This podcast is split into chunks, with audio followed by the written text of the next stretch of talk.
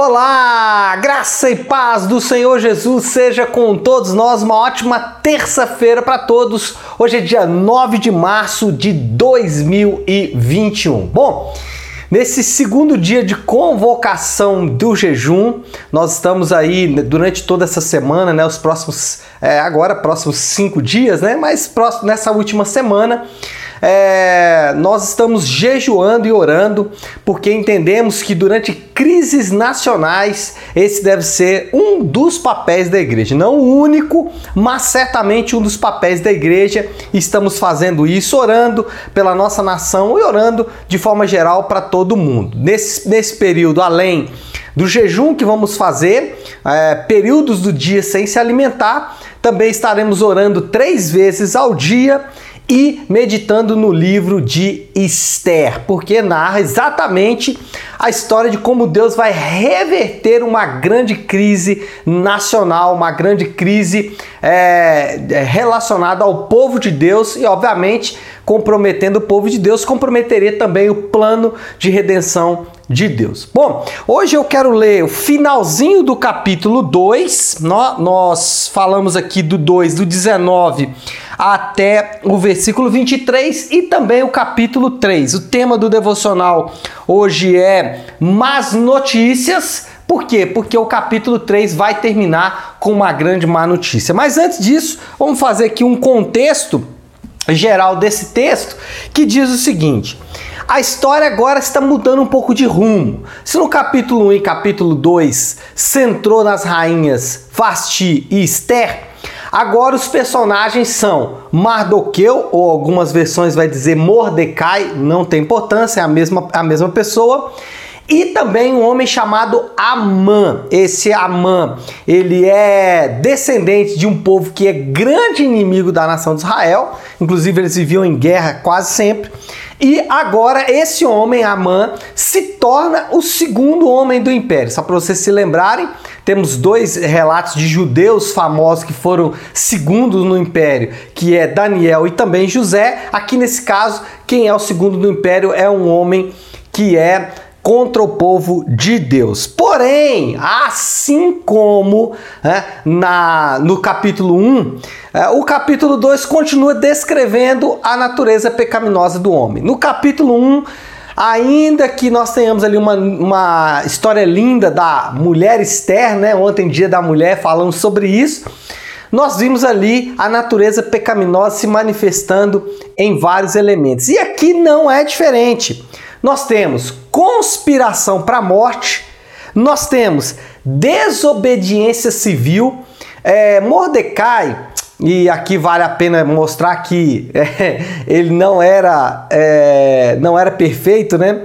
É, ele se é, é, recusa a obedecer uma lei, recusa a obedecer uma prática do, do império que não tem qualquer respaldo na Bíblia. A Bíblia não diz que os homens não devem se curvar uns aos outros. Né? A Amã ainda não tinha proclamado nenhuma lei injusta ou alguma coisa assim.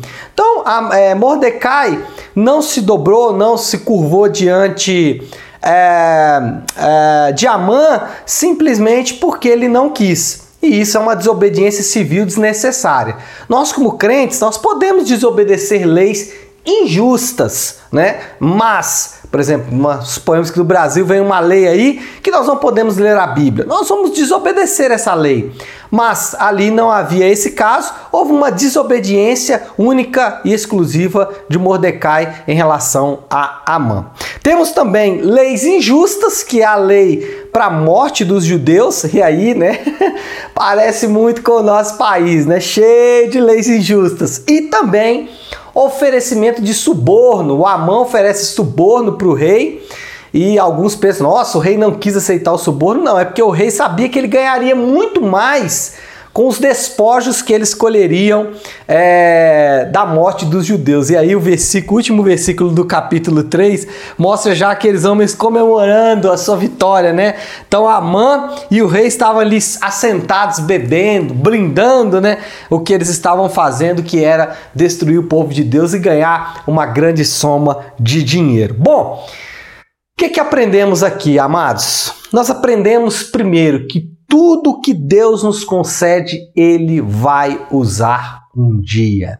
Lá no capítulo 2, versículo 22, diz que Mordecai ou Mardoqueu, ele descobriu por acaso uma conspiração contra o rei. E aí ele denunciou essa conspiração, como ele realmente deveria fazer, e isso foi colocado na história. Nós sabemos, e aí você vai continuar acompanhando a leitura, que lá na frente esse fato é o que vai salvar o povo de Deus. Então, é, aquilo que Deus nos dá, tudo que Deus nos concede, Ele vai usar um dia. Então, preste atenção. Todo o amor que você já recebeu na sua vida, mesmo que tenha sido amor de pessoas que você não esperava, ou talvez amor de pessoas que você contava, amor do seu pai, da sua mãe, do seu filho, da sua esposa, do seu marido, enfim.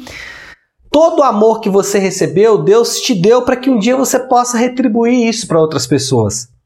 Toda paciência que você recebeu de Deus é para você retribuir para outras pessoas. Toda misericórdia que você ganhou de Deus é para você ser misericordioso com as outras pessoas. Ou seja, tudo que Deus faz por você é para você refletir em outras pessoas. Deus não te dá nada que você não vai usar um dia. Então, a primeira coisa que aprendemos aqui, tudo que Deus te concedeu de bom não é para você contar como história, não é para você se alegrar apenas e usufruir, é para você usufruir sim, mas saber que você vai é, levar isso para frente, que você vai conceder, que você vai fazer para outras pessoas no futuro. Então, ame, seja paciente, seja misericordioso, seja bondoso. Aí você pode perguntar, pastor, mas nunca foram assim comigo. Bom, isso pode acontecer, apesar de eu achar que seja muito difícil, mas pode acontecer.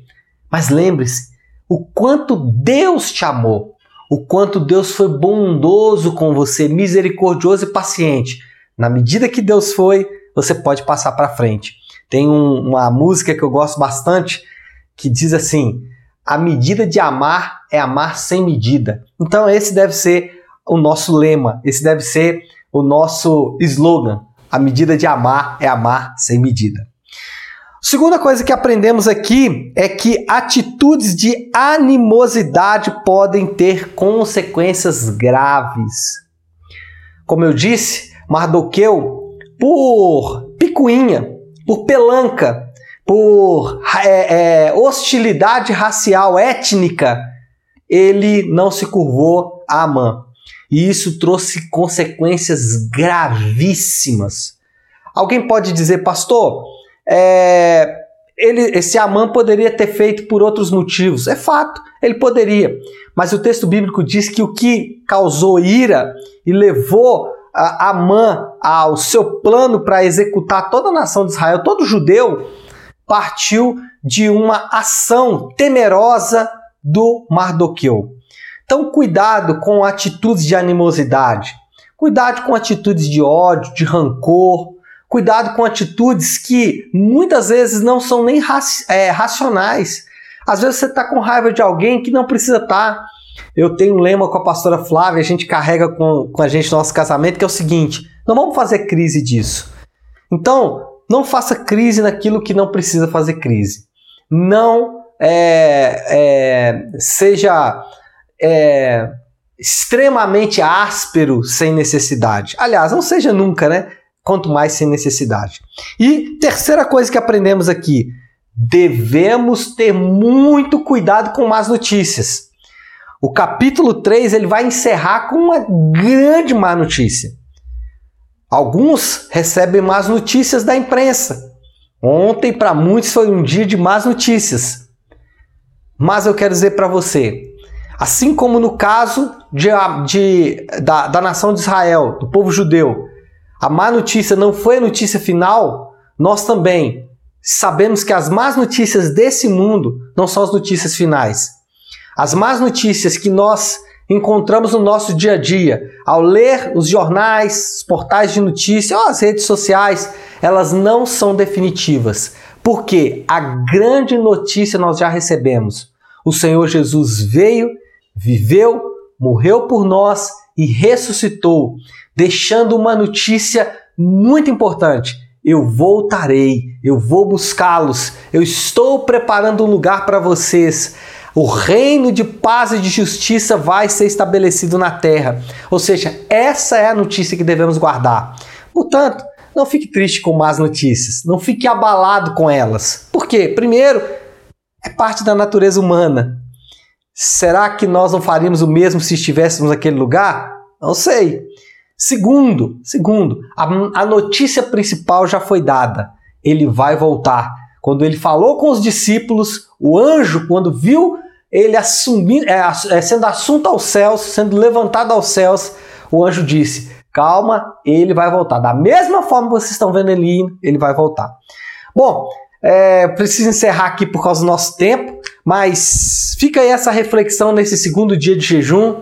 Vamos pensar em tudo que nós falamos aqui, que tudo que você recebe tem um motivo, tem um propósito, que é, medidas de animosidade podem ter consequências graves e terceiro, que as más notícias não são definitivas e que nós temos uma boa notícia em Cristo Jesus, tá bom? Então é isso, pessoal. Uma ótima terça-feira a todos. Fiquem com Deus e Deus abençoe. Não se esqueça, ore três vezes hoje, tá bom?